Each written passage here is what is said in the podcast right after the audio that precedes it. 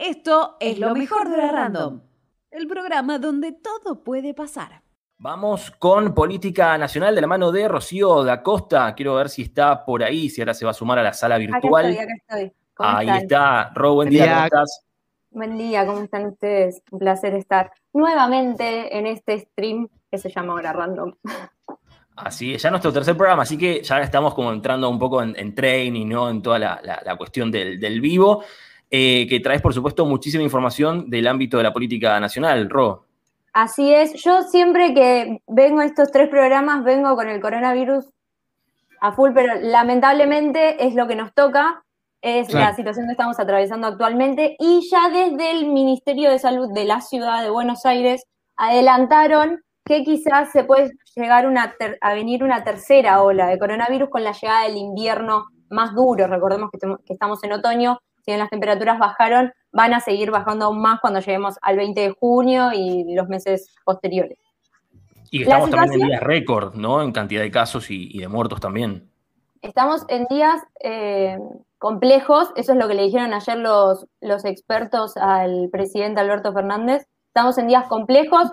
Ayer alcanzamos un récord de, en el número de contagios con superamos los 39.000 casos positivos en un solo día y el día anterior habíamos superado el récord de fallecidos porque superamos los 700 fallecidos en un solo día y es una cifra realmente preocupante y esto se debe al alto nivel de ocupación de camas de terapia intensiva. Entonces, el, día de hoy es un día decisivo, no solo para el Ejecutivo, sino también eh, para el Poder Legislativo, porque en paralelo a las reuniones que se están dando y que se dieron durante toda esta semana en la Casa Rosada, entre el presidente, entre Santiago Cafiero y los jefes de, gabinete de la provincia y de la ciudad. En el Senado, a las 2, a las 2 de la tarde, se va a estar debatiendo la ley pandemia, que es la ley, recordemos, que habilita al Ejecutivo a tomar las medidas que sean necesarias en el caso de eh, que la situación sanitaria se desborde sobre, o sea, tomar eh, medidas sanitarias sobre las jurisdicciones. Esto también tiene que ver con una cuestión como de, blindarse, ¿no? Con lo que pasó en las últimas restricciones, sobre todo con el tema de la judicialización, con las clases, con Ciudad de Buenos Aires. Tiene que ver con eso.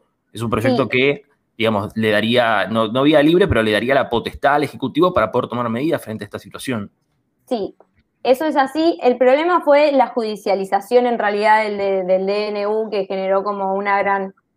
Se habló de una gran crisis institucional, la verdad es que fue como un fuerte, una fuerte un fuerte ataque, por así decir, a la, a la, a la, a la autoridad del Ejecutivo. Lo que dice el, proyecto en sí es que el, Ejecutivo tiene la facultad de tomar las medidas que considere necesarias si la situación se desborda, establece los, eh, eh, los datos epidemiológicos y además aclara que todas esas medidas va a ser con previa consulta a la ciudad y los diferentes gobernadores. De igual forma, más allá de que esa consulta eh, más allá de que esa consulta no, eh, la, ciudad, por ejemplo, no lo, no, lo, acepte, el Ejecutivo tendría la posibilidad de eh, implementar las medidas a pesar de eh, ciertos resquemores que generen.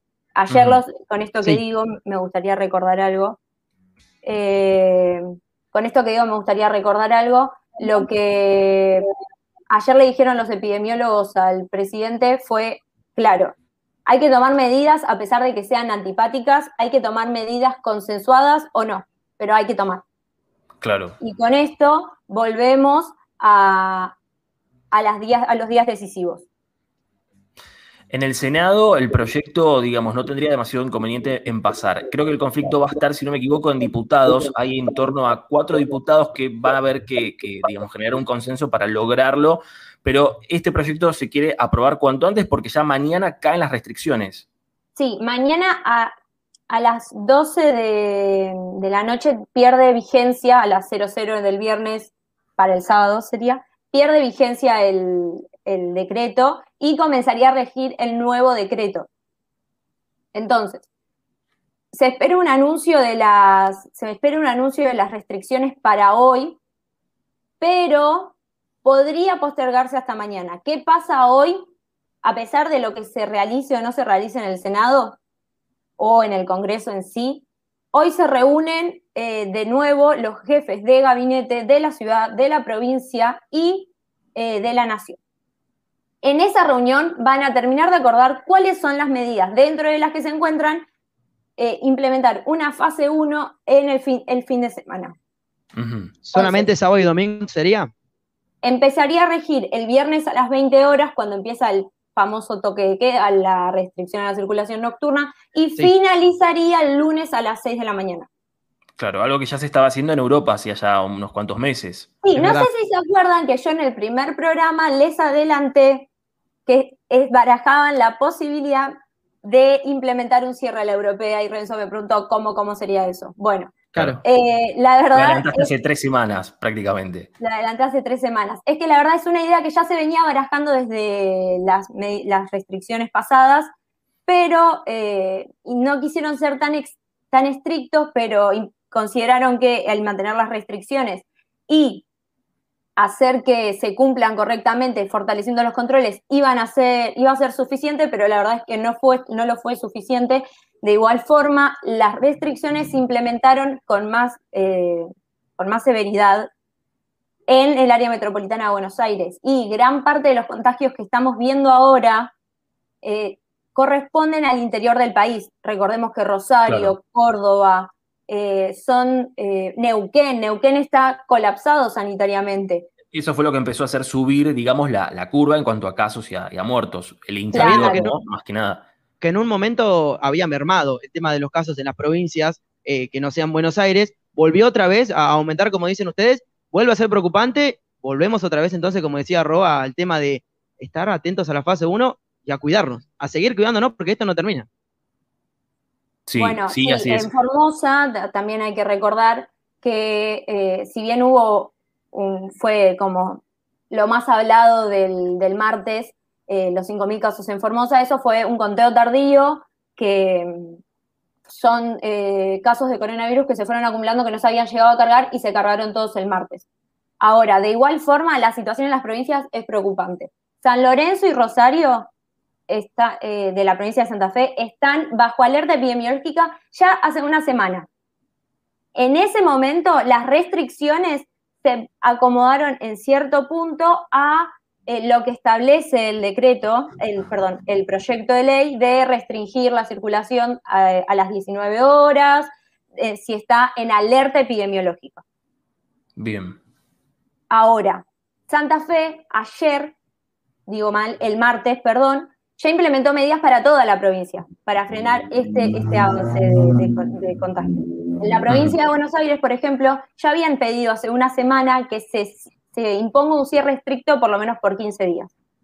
En, lo que dice el proyecto del, que presentaron al Senado, eh, al Congreso en sí, es que eh, aquellos lugares que, tengan que estén bajo alerta epidemiológica, no bajo alto riesgo epidemiológico, sino bajo alerta epidemiológica, tienen un límite de 21 días para implementar medidas restrictivas. O sea, las medidas restrictivas que se impongan no pueden superar los 21 días. En esos 21 días hay un, hay un tope ahí para evitar la cuarentena del año pasado. Claro, no es que dicen, bueno, la cuarentena eterna, como se habló mucho tiempo, la cuarentena más larga del mundo, no. Estas medidas van a regir con un máximo de 21 días. En esos 21 días se vuelven a sentar los, los especialistas, el comité de expertos, eh, los eh, ministros de salud de las jurisdicciones que están involucradas y vuelven a analizar las cifras y en base a eso siguen. Así es. Y eh, con respecto, bueno, lo del proyecto pandemia también establece determinados parámetros epidemiológicos, ¿no? A la hora de establecer cuáles son las, las medidas que se tienen que hacer, digamos, ya desde la letra de la, de la ley establecen esos parámetros. Así es se establecen eh, los, parámetros epidemiológicos y ahí dejan en claro una cosa, eh, la, tasa de la tasa de positividad, la tasa de fallecidos, la tasa de ocupación de cama en UTI, de, perdón, de ocupación de camas UTI, que son las eh, plazas de terapia intensiva, esas, esas, esos, em, esas cifras son sumamente importantes porque van a determinar cuál, o sea, en qué situación se, encuentra cada jurisdicción. Claro. para que se encuentre bajo alerta epidemiológica, por ejemplo, las, eh, la cifra de camas UTI tiene que superar el 80%. para encontrarse en bajo alto eh, riesgo epidemiológico o bajo alarma epidemiológica. Sí. Eh, y el, proyecto, por ejemplo, también establece, acá lo estoy viendo en el acumulado de los últimos 14 días, es lo que establece el proyecto de ley, eh, digamos, se tienen que contabilizar alrededor de 500 casos cada 100.000 habitantes y, como decís vos, un 80% de la ocupación. Estimo que nosotros ahora en este momento, siguiendo los parámetros que establece el proyecto de ley, que hoy trataría el Senado y mañana supuestamente eh, diputados, eh, digamos, estaríamos en el nivel alto de este parámetro epidemiológico. ¿Es así, Ro? Lamentablemente sí. Eh, la situación es, a ver, hay que dejar algo en claro, la situación es compleja. Sí. Hay que cuidarse y hay que parar un poco, eh, quizás... Eh, la circulación. Sí. Desde el vamos. Hay, que, hay, que, bajar la circulación, pero más allá de eso hay como que bajar un poco los, los, los no sé si los ánimos, pero el estado de nerviosismo y, tomar conciencia de que la situación es grave. Hay hospitales que están colapsados, hay hospitales que ya pusieron en marcha el, el protocolo última cama. El protocolo última cama lo que plantea es que aquella persona que necesita, quizás hay una cama libre y, y dos personas la necesitan, bueno, se la van a dar a la que más la necesite y la otra persona va a seguir sufriendo hasta conseguir una cama de terapia intensiva. Esas son cosas que ya están pasando en el país. Horrible. Un terreno, estamos entrando en un terreno muy complicado. Es una situación súper complicada. Por eso mismo también está acompañado de medidas económicas que ya van a adelantar después, pero yo creo que, y acá ya viene algo más personal mío, eh, es momento de, de tomar tomar, tomar medidas un poco más estrictas, a pesar de que sean apáticas, como dijeron los, los epidemiólogos. Y aparte también no solo, digamos, establecer las restricciones, sino hacerlas cumplir, que es otra cosa que es como un gran faltante, ¿no? en cuanto eso fue otro punto clave. Eso fue otro punto clave. No va a servir de nada las restricciones eh, si, los, si no se cumplen. Los, los controles tienen que estar siempre garantizando que se cumplan las, las restricciones, porque es lo que va a hacer que al cumplirse efectivamente, bajen los contagios. Así es, Rocío, sí. Eh, lo que venimos bajando nosotros último, ¿no? Cuídense, hagan las cosas bien, traten de salir lo menos posible, seamos responsables, cuidándonos a nosotros, cuidamos a los demás, lo que siempre tratamos de remarcar programa tras programa aquí en Hora Ram. Así es. Muchas gracias, Rocío da Costa, por toda la información de la política nacional. La semana que viene vamos a estar actualizando sobre esta información y mucho más. Veremos qué pasa mañana, hoy. Vamos a estar atentos a eso. Estaremos atentos a las restricciones que también seguramente informaremos a través de nuestras redes sociales. Por supuesto. Nosotros seguimos con más Hora Random.